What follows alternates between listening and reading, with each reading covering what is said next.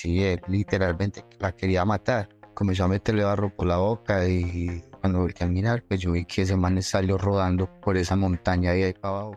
Andrés Sánchez, chef de profesión, luego de estar trabajando en Perú, por la llamada de un amigo, decide aventurarse en el tan anhelado sueño americano, que le dejó un sinsabor luego de hacer dos viajes y de vivir experiencias que, como él dice, espera jamás en la vida volver a repetirlas.